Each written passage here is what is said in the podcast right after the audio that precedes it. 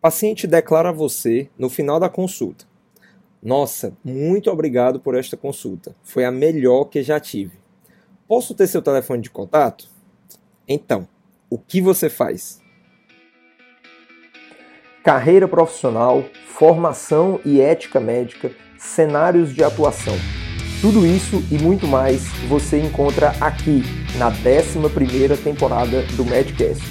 Eu, Roberto Bob, serei seu anfitrião nessa jornada do desenvolvimento médico.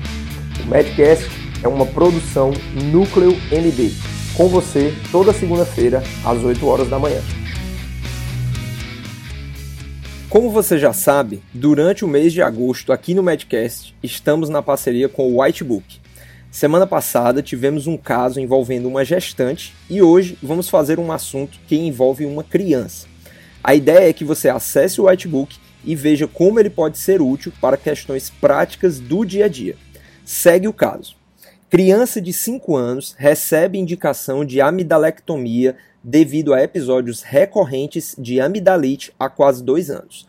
Preocupada com os riscos inerentes à cirurgia, a mãe procura a pediatra para uma segunda opinião. Refere que a criança apresenta desde os 3 anos quadros de febre a cada 21 dias, acompanhados de amidalite purulenta ou não exudativa, algumas aftas e linfadenopatia cervical. Recebeu antibiótico terapia em praticamente todos os episódios, algumas vezes em associação com anti-inflamatórios ou corticoides. Este é o caso, galera. Se você ainda não tem o Whitebook, baixe agora com o cupom MEDCAST30D e aproveita 30 dias de acesso grátis. Baixou? Então agora busca pela seção Síndromes Febris Periódicas para responder as seguintes perguntas. Que possíveis diagnósticos podem ser levantados para essa criança? Qual tratamento você sugeriria? Pensou em febre reumática? Que tal, gostou? Busque ainda na seção Condutas Pediátricas. Lá tem bastante material para te ajudar nessa tarefa. Vamos ter mais um caso na próxima semana. Não perca! Tudo o que você precisa no Whitebook tem. Gente, Roberto Bob aqui com vocês para mais esse episódio da 11ª temporada do Medcast. Eu acredito que esse tema, ele deve repercutir aí em várias situações no cotidiano dos atendimentos. E por que não dizer que isso deve ser uma pergunta que perpassa todo profissional em algum momento da sua carreira.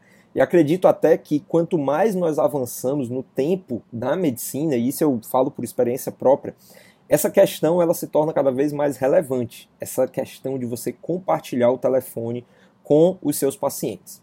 Então eu quero dizer o seguinte, que quando eu me formei, tinha muito essa ideia para mim, e eu via isso de médicos já formados, professores, pessoas que ajudaram, contribuíram na formação, principalmente ali já nos anos mais avançados, no internato, e até mesmo nos meus primeiros anos de formado com o contato com os colegas.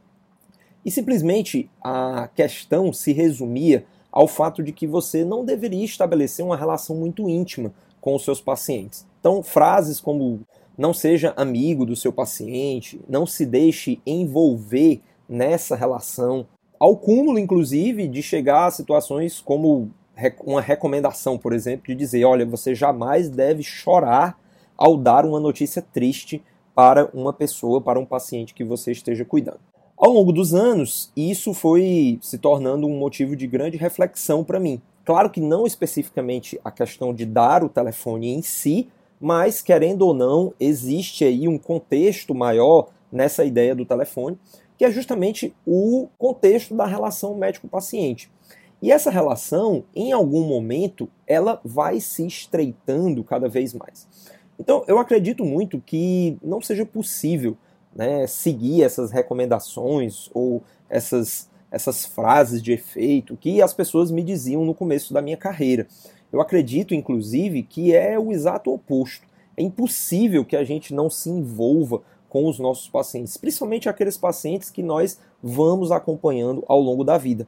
Como médico de família e que hoje tenho uma formação, apesar de ainda não ter a área de atuação, né, para me dizer especialista na área de cuidados paliativos, mas me debruço sobre essas questões dos cuidados paliativos hoje com muita frequência. Acredito, inclusive, já falei isso em outros episódios, e nesse especificamente eu vou falar sobre esse tema dos cuidados paliativos, porque ele casa muito bem com essa questão, que é um tema fundamental na formação médica. Portanto, se eu fosse dizer ah, quais temas têm que estar presentes hoje dentro do currículo da Faculdade de Medicina, sem sombra de dúvida, cuidados paliativos seria um dos primeiros itens dessa lista. Porque cuidado paliativo não é só aquela história o cuidado para a pessoa que está morrendo, aquela história de que fazer cuidado paliativo significa que ninguém vai fazer mais nada. Então, assim, eu já gravei vários episódios, um especificamente eu falei sobre cuidados paliativos e vários outros eu trago o tema justamente para bater nessa tecla que cuidado paliativo não é especialidade para deixar a pessoa que está morrendo na mão da pessoa para fazer cuidado paliativo. Então é muito diferente disso, né? E para quem estuda e sabe, entende o que eu estou falando e deixo aqui como uma recomendação ampla. Então, essa questão do telefone, ela casa muito bem com essa ideia da, do relacionamento. E aí, assim, para que a gente possa se aprofundar mais, eu quero trazer algo que eu acho basilar dentro do contexto da relação médico-paciente, que é algo que me trouxe mais consolidação dentro do contexto dos cuidados paliativos, mas que perpassou toda a minha formação, especialmente quando eu fiz a residência em medicina de família e comunidade, né, e a exerço até hoje. Então, é um vídeo, tá bom? E esse vídeo vai estar o link aí na descrição. O título é O Poder da Empatia. Esse vídeo é um vídeo antigo, acredito que talvez até muitos de vocês que estão escutando aqui o Medcast já devam ter assistido esse vídeo, mas mesmo que você já assistiu esse vídeo, eu peço para que você assista novamente. Tá? É um videozinho muito curto, é um videozinho muito legal, eu sempre me emociono quando eu assisto esse vídeo e ele é fundamental para aquilo que eu vou colocar em relação a essa questão de você dar ou não o telefone para o seu paciente. Então, uma pequena pausa, acesse o link, assiste o vídeo e aí volta para a gente concluir esse episódio. E aí, MD, tudo certo? Espero que você esteja aproveitando cada minuto aqui do Medcast. Meu nome é Daniel Coriolano, também sou médico e passo aqui para convidar você a conhecer o Profissão Médica Black. É só entrar profissionalmedica.com é a nossa comunidade de aprendizagem que tem três pilares. Renda passiva, você vai aprender conteúdos relacionados a como investir. Renda ativa, com performance, você vai ter acesso a conteúdos para um melhor posicionamento de mercado, marketing e temas associados. E o terceiro pilar, propriedades intelectuais, você vai aprender a produzir conteúdos que te geram rendas, livros, cursos e demais conteúdos digitais. É só clicar aí no link que está na descrição ou entrar diretamente no profissionalmetrica.com. Abraço e bom episódio. Bom, estamos de volta e eu espero que você tenha dado a pausa para assistir o vídeo. Se não, por favor, volta lá, assiste o vídeo para que a gente possa continuar aqui no episódio de uma maneira completa, tá? Enfim, para quem assistiu o vídeo, entende que o vídeo terminou com a palavra conexão. Então, empatia é isso, empatia é conexão. E eu acredito que para cuidar bem de alguém, você precisa estabelecer essa conexão. Existe uma outra palavra que eu gosto muito, que é a questão do vínculo. Então, sem vínculo, nós não conseguimos cuidar bem de ninguém. Dito isso, vamos voltar à questão do telefone. E aí eu vou trazer algumas situações justamente para poder exemplificar melhor e até para, enfim, fazer com que esse episódio ele sirva para que você reflita especificamente sobre essa questão de dar ou não o telefone, em que momento isso pode acontecer, se isso é uma regra ou não é. E acima de tudo, dizer que, em princípio, você não é obrigado a dar o telefone para o seu paciente. Existe algo, e dentro da medicina de família a gente estuda isso, porque isso faz parte do método clínico centrado na pessoa, que é a questão da pactuação. Toda consulta é uma relação entre duas pessoas, você e o seu paciente, ou enfim, você e a família desse paciente, se esse paciente não, não tiver tendo condições de tomar as decisões por conta própria, ou que ele delegue esse cuidado para alguma pessoa da família. Então, existe esse pacto. E dentro desse pacto são estabelecidas as regras do cuidado. Né? Eu falo a palavra regras, né, mas eu prefiro realmente as pactuações, para não ser redundante, né, as pactuações do pacto. Enfim, dentro dessas pactuações, pode, e eu acredito até que é muito interessante, que esteja incluído essa questão do telefone. Obviamente que situações, por exemplo, que você atende uma pessoa numa emergência, aquilo ali tem uma relação muito mais pontual. A pessoa buscou a emergência, seja por uma situação mais grave, em que ela teve que se internar no hospital, e aí não obrigatoriamente é você que vai continuar prestando o cuidado daquela pessoa internada, ou até mesmo uma situação em que a pessoa busca a emergência, acreditando estar passando por uma situação mais grave, mas que depois se, se demonstra não ser algo tão grave enfim, você presta aqueles atendimentos e aquela pessoa vai embora tendo a sua demanda de saúde sanada. Nessas situações, compartilhar o telefone não faz muito sentido, afinal de contas, essa relação ela foi muito pontual, né? Você não vai acompanhar essa pessoa ao longo da vida. Mas em se falando, por exemplo, no contexto da atenção primária, que é o contexto em que nós nos debruçamos como médicos de família e que muitos colegas dentro das suas especialidades focais também se debruçam, consultórios enfim, ambulatórios especializados, você tem essa questão de acompanhar o paciente, seja por contextos gerais da sua saúde ou por contextos específicos devido a alguma doença, né, algum quadro específico. E aí essa questão do telefone, ela se torna muito patente, porque muitas das vezes é interessante que esse a presença desse pacto, né, em que você dá o telefone para a pessoa, é fundamental. Às vezes é um pós-cirúrgico, né, a pessoa acabou de se operar e, enfim, ela pode ter alguma intercorrência da, da, cirurgia, eventualmente aquela cirurgia ela pode ter algum problema, né, que não obrigatoriamente isso significa um erro médico, mas toda cirurgia tem riscos,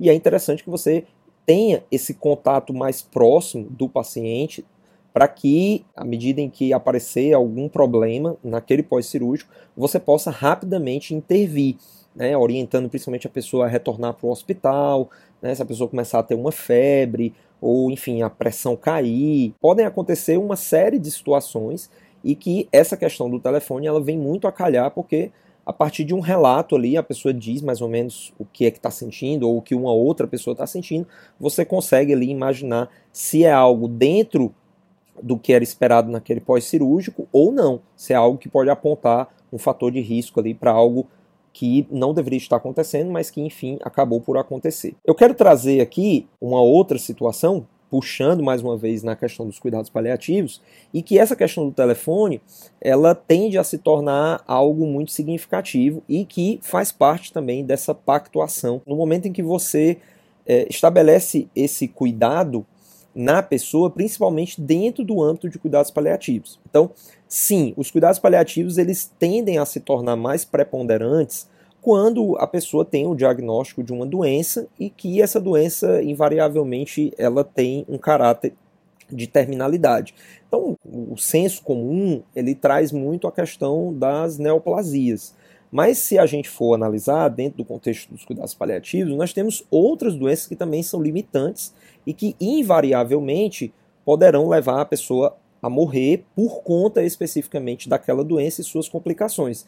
E aí nós temos situações como o HIV, né, hoje em dia bem menos, mas ainda presente, doença pulmonar obstrutiva crônica, em fases mais avançadas ela vai se tornar ela vai tornar a vida da pessoa cada vez mais limitada, e aí nós vamos ter que nos debruçar no cuidado dos sintomas e no conforto dessa pessoa, insuficiência cardíaca congestiva, enfim, existe uma série de situações em que a abordagem paliativa é muito importante para mirar, para almejar principalmente o alvo maior do cuidado paliativo, que é a qualidade de vida. Preservar a qualidade de vida daquela pessoa até o seu último dia de vida. Nessas situações em que as pessoas começam a viver essas situações de terminalidade devido a essas doenças, é, é, muito importante que se tenha esse contato mais próximo com o profissional, porque esses sintomas eles vão aparecendo ao longo da, da, da fase da vida em que aquela pessoa está inserida. E na medida em que isso vai evoluindo, esses sintomas eles vão aparecendo e é importante que a família ou o próprio paciente ele tenha esse contato maior com o seu médico, com a sua médica, para que possa ir passando segurança. Nada é mais importante do que a pessoa sentir segurança no seu cuidado. O contexto dos cuidados paliativos ele traz muito essa abordagem da antecipação. É óbvio que nós não podemos prever tudo o que vai acontecer com a pessoa até o dia que ela morrer, mas a boa abordagem dos cuidados paliativos, ela traz uma segurança muito grande sobre aquilo que nós podemos antever, os sintomas que irão surgir e como nós iremos abordar esses sintomas. Nós temos que estabelecer que essa questão do telefone, esse passo a mais no vínculo que se estabelece entre médicos e pacientes, ele tem as suas limitações. Talvez a principal limitação de todas é a questão da situação de emergência. Inclusive, não é indicado, né, isso é uma recomendação absoluta e está dentro do contexto, inclusive, da telemedicina, de que você, profissional médico, você não deve atender uma pessoa por telemedicina, nenhuma das suas abordagens, face a uma situação de emergência, porque isso é colocar em risco a vida da pessoa. Agora, isso não impede que você atenda o telefone, que você tenha esse contato disponível para que a pessoa, digamos, tenha um pouco mais de segurança. Será mesmo que se trata de uma situação de emergência? Então, esse é o tipo de orientação que um contato telefônico ele pode ser muito útil, porque a gente sabe que numa situação em que a pessoa tem ou não a ideia de ir ao hospital, ela pode representar um risco. Porque, veja bem, imagine uma situação em que a pessoa está em casa, ela está em cuidados paliativos, né? Você sabe que aquela pessoa ela tem uma doença que pode levar à morte a qualquer momento. Vamos, vamos imaginar uma situação realmente limite, né? Aquela pessoa ela esteja realmente nos últimos dias de vida. Acontece alguma coisa, né? A família fica insegura e ela termina ligando para você face a uma situação que você poderia muito bem orientar, porque veja, não é uma emergência. A, a morte para aquela pessoa já é algo esperado. E aí, a ausência desse contato telefônico termina fazendo com que a família, numa situação de desespero, por mais preparada que a família possa estar na hora da morte, ninguém nunca está preparado. Então, nessa situação dramática, a família termina levando essa pessoa para o hospital. E aí, tudo pode acontecer nesse momento. Porque se a pessoa que está lá no hospital, se a pessoa que está recepcionando ali na emergência, ela não tiver uma formação, ela não tiver uma tranquilidade muito grande, ela pode terminar indo por um caminho que nós poderíamos chamar de distanásia.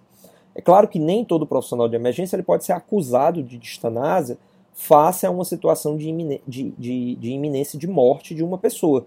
Porque nós, como médicos, nós temos o dever de salvar as pessoas. Agora, se você não sabe a história de vida daquele paciente, se você não sabe na, a situação em que ele está inserido, e você, por exemplo, é, promove uma intubação numa pessoa que estava ali numa insuficiência respiratória, mas que era uma insuficiência prevista dentro do contexto daquela doença, daquela situação, daquela pessoa, você não pode dizer que aquele profissional ele, ele fez uma distanase. Ele fez aquilo que ele entendeu ser o melhor para o paciente.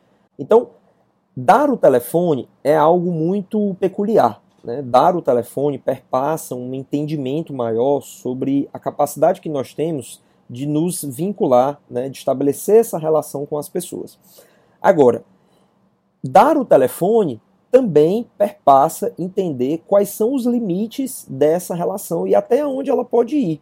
Então eu já falei de um dos limites, que é justamente essa questão da situação de emergência. Nós não podemos tratar uma emergência médica por telefone. Isso é absolutamente contraindicado, inclusive está descrito nas resoluções dos conselhos regionais de medicina que foram subsequentes à resolução do Conselho Federal de Medicina sobre a telemedicina. Dizer também que o fato de você compartilhar o telefone com uma pessoa não significa que você vai estar 24 horas disponível e que no momento em que a pessoa entrar em contato com você, você vai atender o telefone, você vai responder uma mensagem através do WhatsApp, através do Telegram, o que seja. Então, a pessoa precisa entender que você dar o telefone não significa que você vai virar uma emergência 24 horas para tudo o que acontecer na vida daquela pessoa, enfim, que está precisando de cuidados e para quem você ofertou esses cuidados. Eu quero destacar, dentro desse contexto, principalmente do contexto da teleorientação, que existem dois episódios, um específico sobre teleorientação, que nós fizemos aqui no Medcast, é o episódio 142, e também um episódio 134, que fala sobre a telemedicina. Porque esses eventos eles são recentes e eles surgiram durante esse momento de pandemia da Covid-19, do qual ainda estamos inseridos. Então, assim, é, Essa situação ela existe, essa situação ela pode acontecer, mas ela tem que respeitar os limites. E essa pactuação, esse pacto que eu falei lá no início, que deve se estabelecer para a boa relação médico-paciente, ela deve deixar tudo isso claro, tá, gente? Para que justamente é, isso possa acontecer da melhor forma possível e, acima de tudo, para o benefício dos seus pacientes. E quero deixar ainda um ponto muito claro dentro dessa relação: é que isso é um ato médico. Tá? E como ato médico, inclusive no episódio 142 eu deixo isso muito claro, esse, esse ato ele pode ser passível de honorários. Portanto, você pode cobrar para fazer uma teleorientação dentro do contexto do cuidado das pessoas que você acompanha. Agora, é preciso que a gente diferencie por que, que a pessoa está entrando em contato. Né? Uma coisa é alguém entrar em contato para tirar uma dúvida sobre uma prescrição, sobre uma conduta que já foi feita. Ou até mesmo uma situação em que, digamos, a pessoa foi lá no seu consultório, recebeu uma receita de um determinado medicamento que precisava de receita para ser adquirido, e aí, por um motivo trágico, a pessoa foi assaltada, sei lá, e a pessoa perde aquela consulta, e a, a receita, desculpa, e ela entra em contato com você para conseguir uma nova receita. É, é, óbvio que você não vai cobrar para emitir uma nova receita. Pelo menos assim, a minha crença né, e na minha atuação, eu não cobro. Acho um absurdo quem faça uma, algo desse tipo. Agora, se aquele contato ele perpassa uma conduta face a algo novo, perfeitamente entram as questões dos honorários médicos. Que precisa deixar claro, e eu deixei claro no episódio 142 sobre teleorientação especificamente, é que sempre que uma cobrança ela puder ser feita, isso tem que ser previamente acordado. E a melhor forma de você acordar isso é que o paciente entenda as diversas situações que podem acontecer. E aqui não tem como a gente antever tudo o que vai acontecer. Mas você pode sim, em linhas gerais, falar para a pessoa: olha, o atendimento no consultório, o valor da consulta é um determinado valor. Se for necessário uma consulta em domicílio, é um valor diferente. As situações de teleorientação, elas também vão ter um valor que poderá ser um valor também diferente. No meu caso especificamente, o valor da teleorientação é inferior ao valor da teleconsulta. Para finalizar, algumas dicas tenho aqui para dar para vocês, face a experiência que eu tenho dentro desse contexto né, de, de compartilhar o meu telefone com os pacientes, com as pessoas a quem eu presto cuidados. Então, primeira coisa, tenha um número de trabalho, certo? Então, assim, utilize um número específico para esta função. Esse número eu não recomendo que seja o mesmo número seu pessoal. Minha recomendação é, sem nenhum conflito de interesse, o WhatsApp Business. Né? Eu utilizo muito hoje o Telegram, mas o WhatsApp Business ele tem uma série de ferramentas que podem vir a ser úteis né, nesse contexto aí de compartilhar o contato com pacientes. Se for possível, aí é uma outra dica, tá? Se for possível, sempre que você considerar isso muito relevante, aí eu considero que, principalmente se você cobra honorários, faça o registro no prontuário. Isso é um ato profissional e, portanto, ele deve ter o registro em prontuário. E aí eu também já falei né, em outro episódio aqui sobre prontuário, inclusive na questão do prontuário eletrônico. Portanto, vem muito a calhar o prontuário eletrônico porque você pode ter acesso a esse prontuário de onde você estiver. Na sua casa, mesmo que você estiver de férias viajando, você resolveu deixar o seu telefone disponível, então você pode fazer esse registro assim que for possível, tá? E assim, gente, não utilize redes sociais como, por exemplo, o Instagram, o Facebook. Ou seja, a pessoa, sei lá, a pessoa postou um comentário lá, né? Ou seja, ela utilizou um meio de comunicação totalmente público e que outras pessoas estão vendo, e aí você vai dar uma resposta lá no que tange a uma conduta médica. Não faça isso, não faça isso, tá? Isso é proibido, isso é proibido. Existe resolução sobre publicidade médica que fala especificamente que nós não devemos fazer isso. Então, se utilize um mecanismo que tenha aquilo que nós chamamos de criptografia.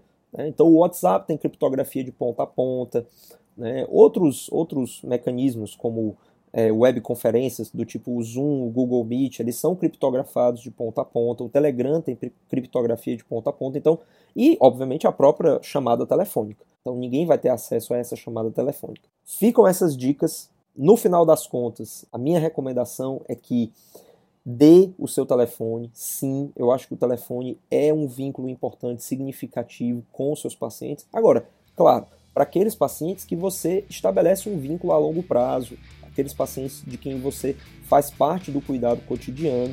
Né? Isso não entra nas situações, como eu falei lá no começo, de um atendimento de emergência. Então, gente, fica aí as dicas, tá? Então, espero que vocês tenham gostado do episódio e nos vemos no próximo Medcast. O Medcast segue no ar desde 2016 através da Núcleo MD, com conteúdos voltados a médicos, médicas e estudantes de medicina do Brasil e do mundo. Para contribuições, fale conosco através de nossos contatos no Instagram disponíveis na descrição do episódio ou deixe nos comentários. Para parcerias, envie e-mail para contato@nucleomd.com.br. Muito obrigado por estar conosco e compartilhe este e outros episódios com seus colegas. A gente se encontra na próxima semana. Até mais!